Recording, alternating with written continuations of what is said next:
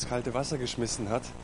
Ähm, ihr wurde zum Kurs eingeladen, habt vielleicht bereitwillig oder nicht bereitwillig Ja gesagt. Ich komme halt einfach mal mit. Ähm, vielleicht fühlt sich so an, ah, aber ich glaube, auf uns wartet eine richtig, richtig gute Zeit gemeinsam. Und wir starten jetzt mit dem Thema. Und ähm, ich habe unseren Korb mitgebracht. In diesem Korb befinden sich unsere Süßigkeiten.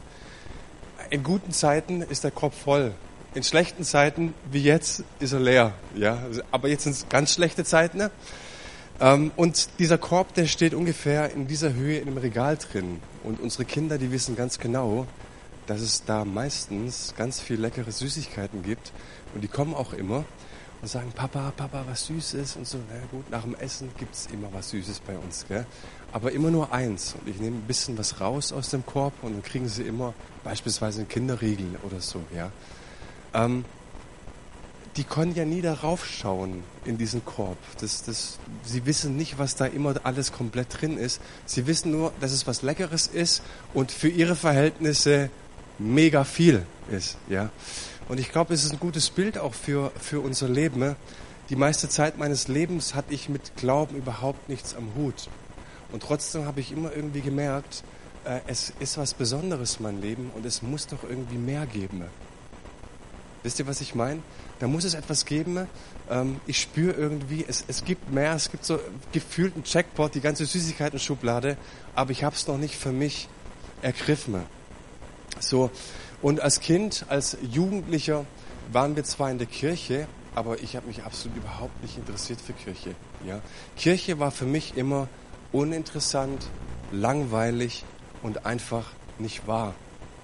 Es war irrelevant für mein Leben, weil, hey, Jesus hat vor 2000 Jahren gelebt. Äh, es war ja gut und ist ja auch schön, die Geschichten, die da in der Bibel stehen über Jesus. Aber was soll es mit mir zu tun haben? dass ein Mann vor 2000 Jahren gelebt hat, welche Relation hat es für mein Leben? Und ich kam für mich einfach auf den Schluss, gar keine. Ja. Und im Laufe meines jungen, erwachsenen Lebens wurde mir klar, dass mir in meinem Leben etwas sehr, sehr Grundlegendes fehlt. Und ich habe gemerkt, ich bin eigentlich ständig auf der Suche nach etwas. Ich habe mir beispielsweise gesagt, hey, wenn ich meine Ausbildung fertig habe, wenn ich mal mein richtiges Geld verdiene, dann werde ich mir ein teures Auto kaufen, dann wird es in den Urlaub gehen und Saus und Braus. Und es kam auch so und ich hatte mein Auto und ich hatte einen tollen Urlaub. Und kurze Zeit später merkte ich aber, wenn du das hast, brauchst du wieder irgendwas. Kennt, kennt ihr das? Und so sind wir, glaube ich, ein Leben lang un unterwegs und sagen, wenn ich mal meine Ausbildung habe, wenn ich mal einen Mann und eine Frau habe, dann wenn ich mal Kinder habe, dann.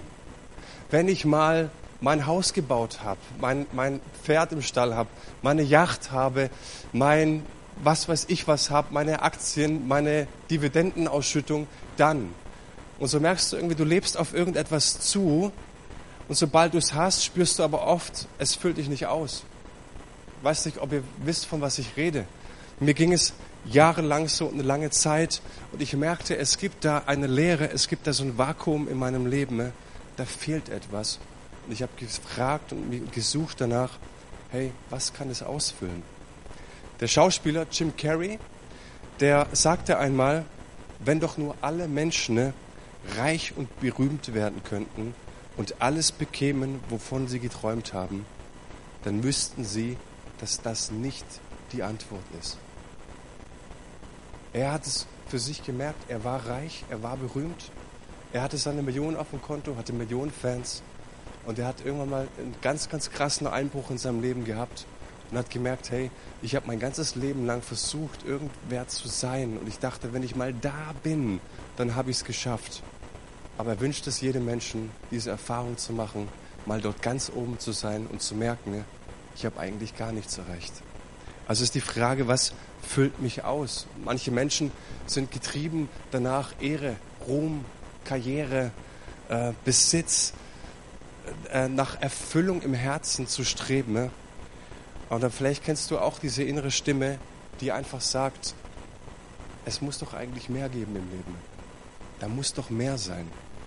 Und ich glaube, dass auch wenn der Mensch alles erhalten würde, was er sich erträumt, so würde er nie satt sein und diese Sehnsucht im Herzen des Menschen, die hört niemals auf.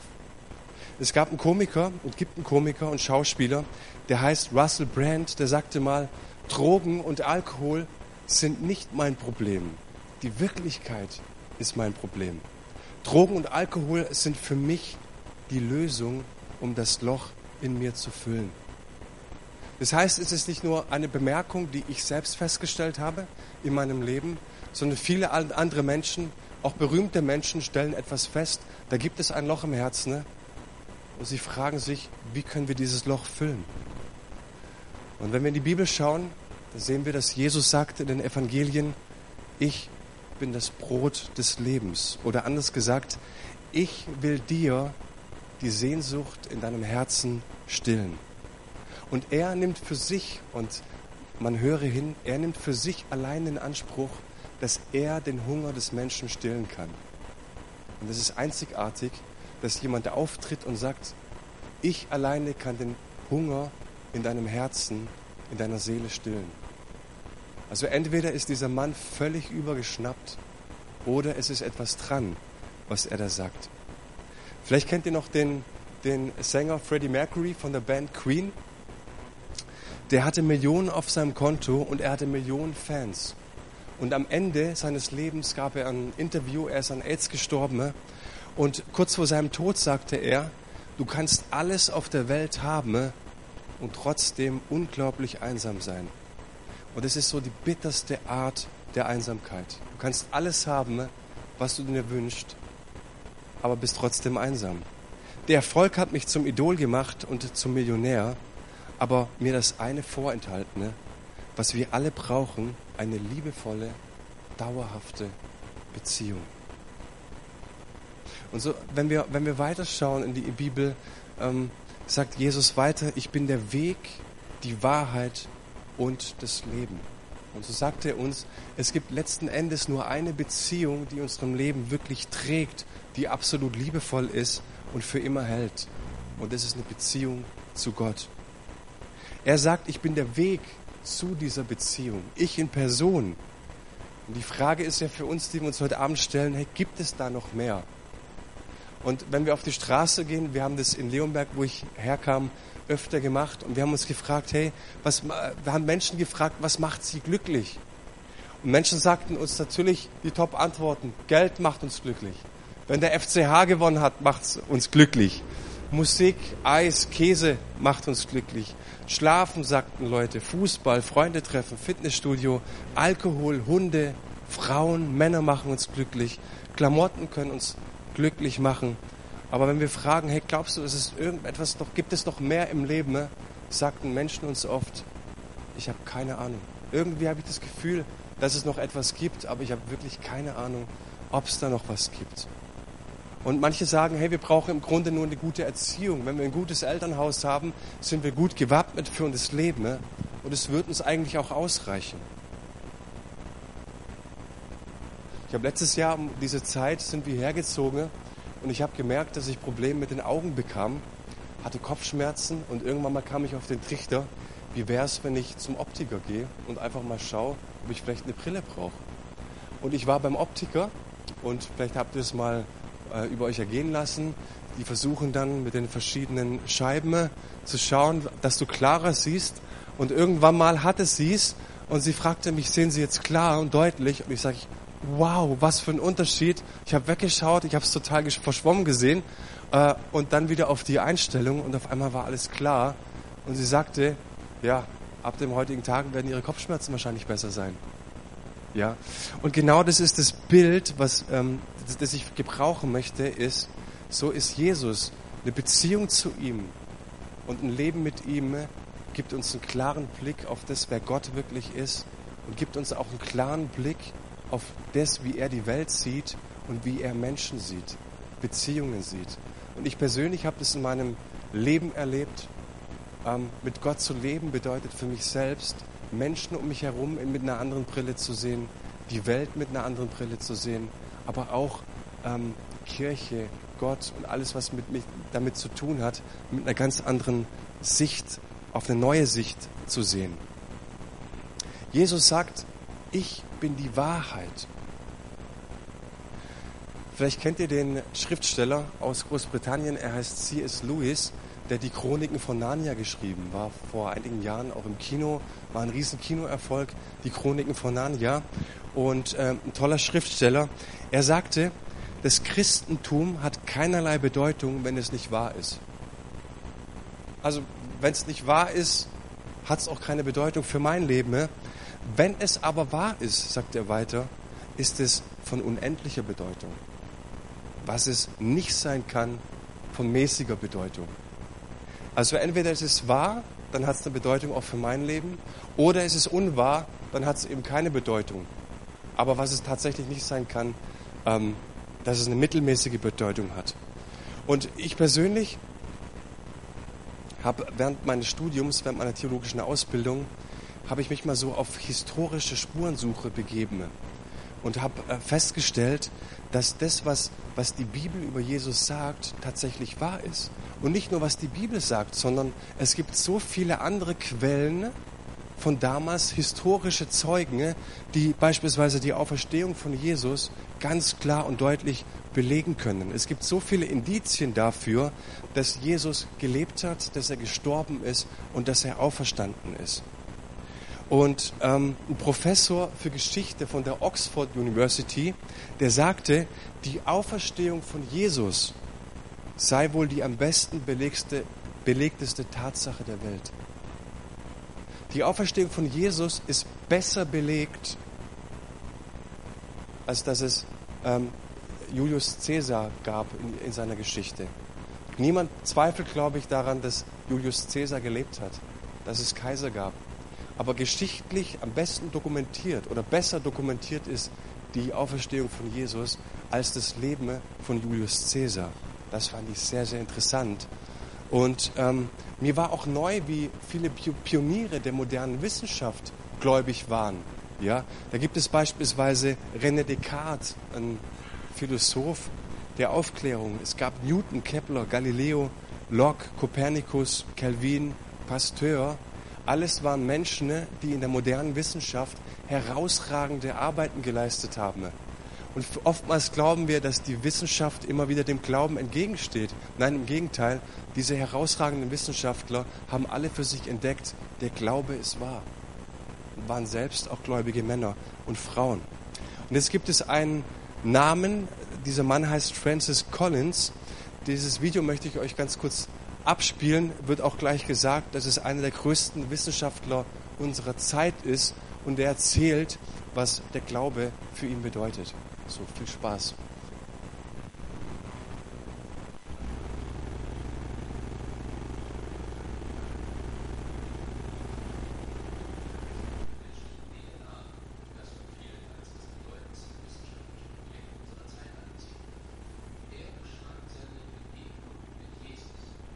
Wie er anfing, an die Wahrheit des Christentums zu glauben. In meinem Elternhaus wurde nicht viel über Glauben gesprochen. Mein Vater war Theaterwissenschaftler und meine Mutter Bühnenautorin. Während meiner Collegezeit wurde im Wohnheim spät abends manchmal über Glaubensfragen diskutiert, aber ich sah keinen Grund, irgendeiner Religion Bedeutung beizumessen. Es war mir einfach zu fremd. Ich nahm an, dass religiöse Gefühle immer auf der emotionalen Erfahrung eines Menschen beruhten. Und das war mir suspekt. Oder sie waren das Ergebnis einer Indoktrination während der Kindheit. Und das war mir glücklicherweise erspart geblieben. Die Erfahrung, etwas über den menschlichen Körper mit all seinen Details zu lernen und besonders die Genetik begeisterten mich. Im Rahmen des Medizinstudiums kamen dann die Praktika im Krankenhaus. Hier hatte ich es mit echten Menschen zu tun und nicht mehr nur mit abstrakten Studien von Molekülen und Organsystemen. Eine meiner Patientinnen war eine schwer herzkranke, wunderbar ältere Dame. Sie war fast wie eine Großmutter für mich. Eines Nachmittags, gerade als ich bei ihr war, hatte sie besonders heftige Brustschmerzen. Als es ihr wieder besser ging, erklärte sie mir, dass es ihr Glaube war, der ihr in dieser Situation geholfen hatte. Sie sagte, ihre Ärzte würden ihr bei weitem nicht so viel helfen wie ihr Glaube. Und nachdem sie mir ihren Glauben in einer sehr persönlichen Weise geschildert hatte, ich hatte schweigend zugehört, fragte sie mich mit diesem eindringlichen Blick, woran glauben Sie, Herr Doktor? Letztlich wurde mir erst durch Ihre Frage klar, dass ich die wichtigste Frage, die uns Menschen betrifft, nämlich gibt es einen Gott, dass ich diese Frage längst für mich beantwortet hatte, ohne mir je die Indizien anzusehen. Und ich wollte Wissenschaftler sein. Ein Wissenschaftler beansprucht für sich nur dann eine Aussage zu machen, wenn er stichfeste Beweise hat. Ich hatte mir nicht die Mühe gemacht, so vorzugehen. Ich wandte mich mit meinen Fragen an einen Pastor in der Nachbarschaft. Er half mir sehr und gab mir das wunderbare Buch Pardon, ich bin Christ von C.S. Lewis. Lewis war Professor in Oxford, ein brillanter Denker, der eine ähnliche Entwicklung hinter sich hatte wie ich. Beim Lesen dieses Buches wurde mir klar, dass man sehr wohl durch rationales Denken zum Glauben finden kann. Es gibt so viele Anhaltspunkte, wenn wir das Universum betrachten, das einen Anfang hat und die Feinabstimmung darin. Und wie die Konstanten, die das Verhalten von Materie und Energie bestimmen, festgelegt worden sein müssen, damit in einem präzise abgestimmten Bereich Leben möglich ist. Da gibt es noch viel mehr, auch die Mathematik und warum es überhaupt möglich ist, das Universum damit zu beschreiben. Der Schöpfer kann nur ein Mathematiker gewesen sein. Das führte mich zu der Person Jesus Christus, als Person historisch außerordentlich gut dokumentiert. Das war für mich neu. Ich hatte Christus bisher eher für einen Mythos gehalten. Ich habe viel über ihn gelesen und herausgefunden, dass er eine historische Persönlichkeit war und seine Existenz und seine Lehren extrem gut belegt sind. Das gilt auch für seine Auferstehung von den Toten, und zwar im wahrsten Sinne des Wortes. Dieser Tag am Bett meiner Patientin war der Beginn einer Reise für mich. Ich hatte sie nur widerstrebend begonnen, wusste aber, dass sie notwendig war. Ich hatte erwartet, diese Reise würde mich in meinem Atheismus bestätigen. Zu meiner Überraschung führte sie aber zu meiner Hinwendung zu Christus.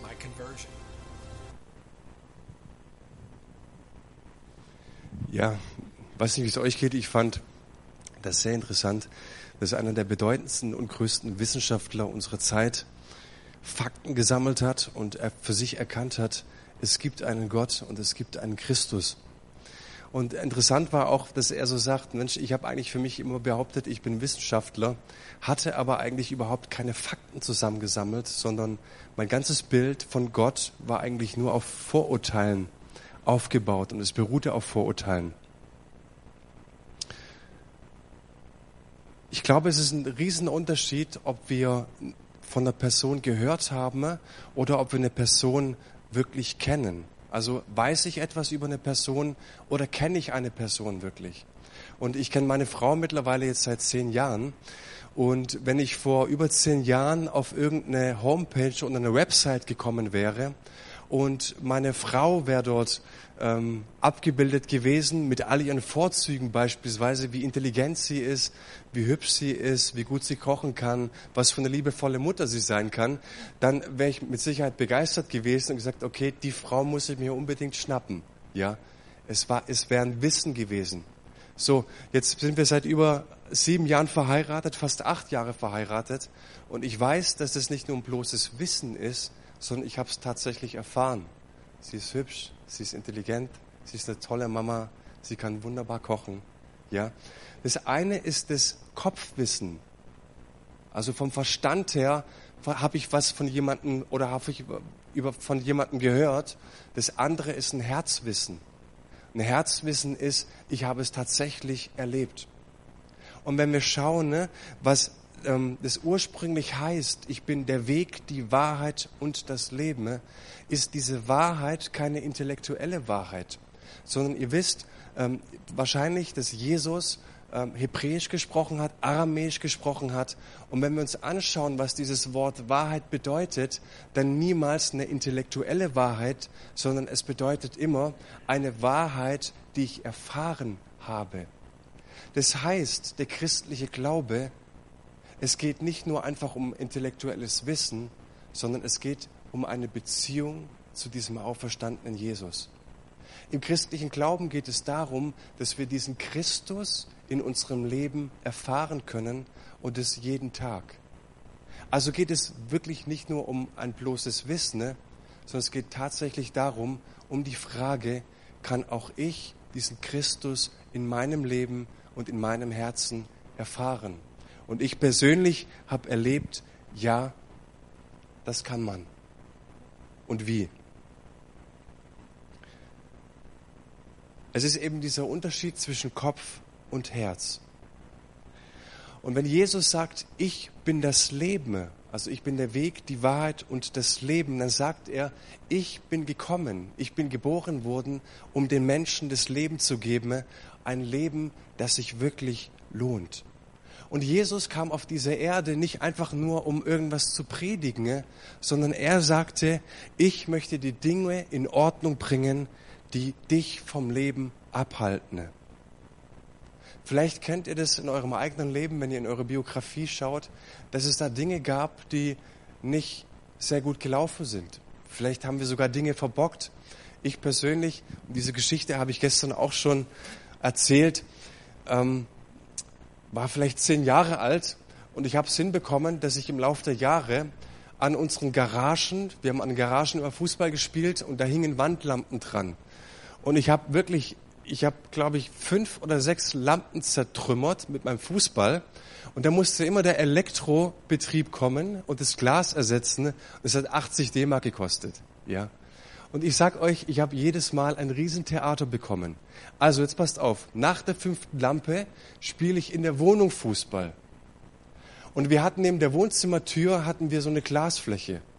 Und ich spiele und die Eltern waren nicht zu Hause und ich zertrümmer das Glas.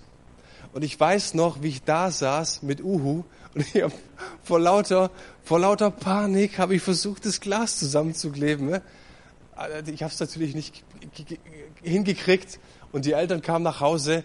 Das Einzige, was meine Rettung war damals noch, dass meine Mutter das so süß fand, dass ich es versucht habe zu kleben. Ja, also das erste, das, die erste Reaktion, sie musste lachen. Ja. Danach gab es ein Riesentheater.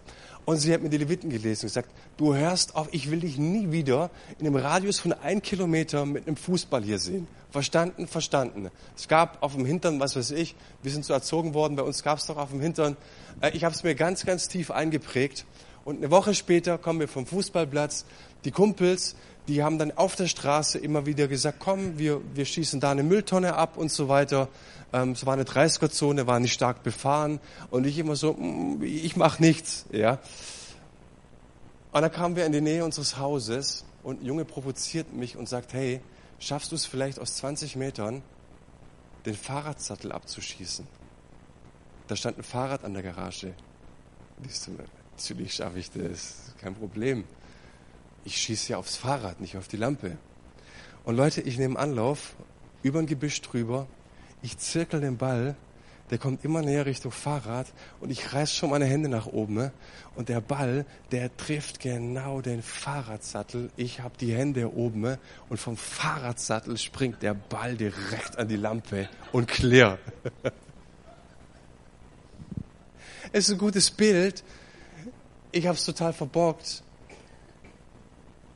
Und ich wusste, reiß irgendwie aus. Wie viel Geld hast du in der Tasche dabei? Du kannst nicht nach Hause. Das, das geht nicht. Und ich habe ein mega Theater gehabt. Ich sag's euch zu Hause. Und vielleicht kennt ihr das auch aus, aus, aus eurem Leben. Ich kenne es aus meinem Leben. Damals waren es die Lampen und in späteren Jahren ist es was anderes, was zu Bruch geht durch unsere Schuld. Und wir merken, da gibt es etwas in unserem Leben, was wir total verbockt haben. Und die Frage ist, auch in vielen anderen Bereichen, ich kann nicht mehr nach Hause kommen.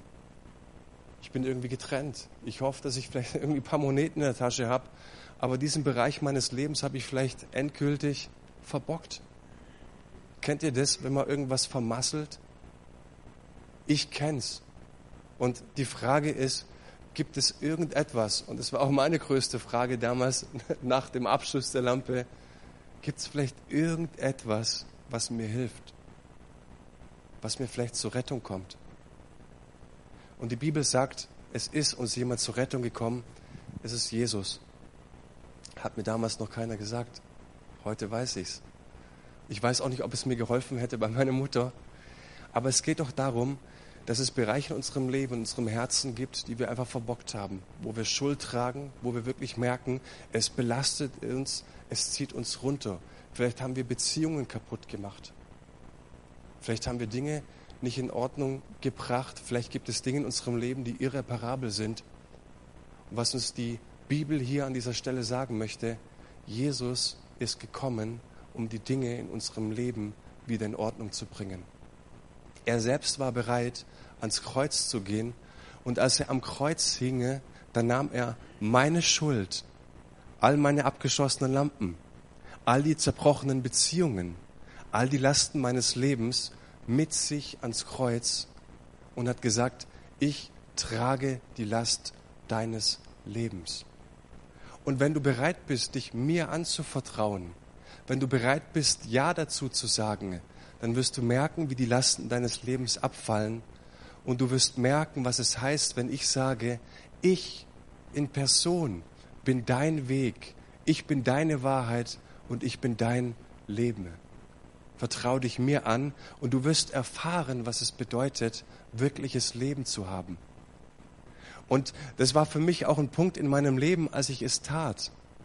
Und ich merkte auf einmal, dass die ganzen Zweifel, die ich vielleicht mit Kirche, mit Gott, mit Glauben hatte, umgewandelt wurden. Ich hatte auf einmal eine neue Brille an, weil ich wirklich verstand, dieser Mann, der vor 2000 Jahren lebte, er lebte für mich. Der Mann, der vor 2000 Jahren starb, er starb für mich. Der Mann, der vor 2000 Jahren auferstand vom Grab und dieses, wir haben es gehört, es ist sehr gut belegt, dass es tatsächlich passiert ist. Er, er stand auch auf für mich, damit er mir das Leben in Fülle gibt. So sagt es die Bibel. All das, was mich vom Leben abgehalten hat, war jetzt auf seine Schultern. Es wurde beerdigt, es wurde gekreuzigt und ich durfte mit ihm ein neues Leben anfangen. Er sagt, er ist die Wahrheit und er ist das Leben. Der Mensch findet Erfüllung in einer Beziehung durch Gott mit Jesus. Ich bin der Weg zu Gott, sagt er. Es gibt dem Leben oder er gibt dem Leben Sinn und er gibt dem Leben auch einen Zweck. Und das habe ich persönlich erfahren. Am Ende dieses Vortrags ähm, möchte ich euch sagen, dass wir heute Abend keine Kleingruppen haben. Wir werden ab dem ersten Alpha-Abend oder ab dem zweiten Alpha-Abend dann Kleingruppen haben, in der wir diskutieren können. Ähm, wir können auch jetzt noch in größerer Runde gerne diskutieren und wenn ihr Fragen habt dazu, sehr, sehr gerne. Aber was mir wichtig ist, dass ihr wisst, ihr dürft alle Fragen loswerden. Alles, was ich hier erzähle, was ich selbst erfahren habe, das möchte ich euch nicht in die Tasche reden. All die Dinge, die ich für wahr halte, müsst ihr selbst nicht wahr halten, für wahr halten. Ne? Die dürft ihr sehr, sehr gerne hinterfragen. Ne? Und ich sage euch, es ist, gibt keine Frage, die zu kompliziert ist oder zu einfach ist. Und was du denkst, ist genauso wichtig, was ich zum Beispiel denke. Und wenn du dem gerne Ausdruck verleihen möchtest in Form einer Diskussionsrunde, dann laden wir dich ab nächster Woche sehr, sehr gerne ein. Tu das, lass raus, was dich quält, was dich beschäftigt, was dich freut. Ja, in der kommenden Zeit, wenn, wenn du magst, in den nächsten Wochen, an den zehn Abenden plus Wochenende, machen wir uns auf eine spannende Reise und erkunden gemeinsam die Fragen des Lebens, nach dem Glauben und nach dem Sinn im Leben. Und am Ende möchte ich dir sagen, wenn du heute 70 Jahre alt bist, dann hast du in deinem Leben 20 Jahre und drei Monate geschlafen. Du hast zehn Jahre und fünf Monate Fernsehen gesehen. Im Schnitt. Du hast fünf Jahre und neun Monate in einem Fahrzeug gesessen, im Urlaub und wo auch, hin, wohin, wo auch äh, hin auch immer. Und du hast sechs Jahre und sieben Monate gegessen und getrunken. Und du hast im Schnitt noch ungefähr 570.000 Stunden zu leben. Die größten Fragen, die du dir im Leben stellen kannst, ist, sind die Fragen, die sich Menschen seit Jahrtausenden stellen. Woher komme ich? Wozu bin ich geboren? Und wohin gehe ich? Und ich lade dich einfach ein, in diesem Alpha-Kurs teilzuhaben und versuchen, ob du hier vielleicht eine Antwort auf diese Fragen findest. Und letzten Endes geht es einfach um diese Frage, hat das Leben mehr zu bieten? Gibt es da noch mehr. zu entdecken in diesem Korb, in deinem Lebenskorb.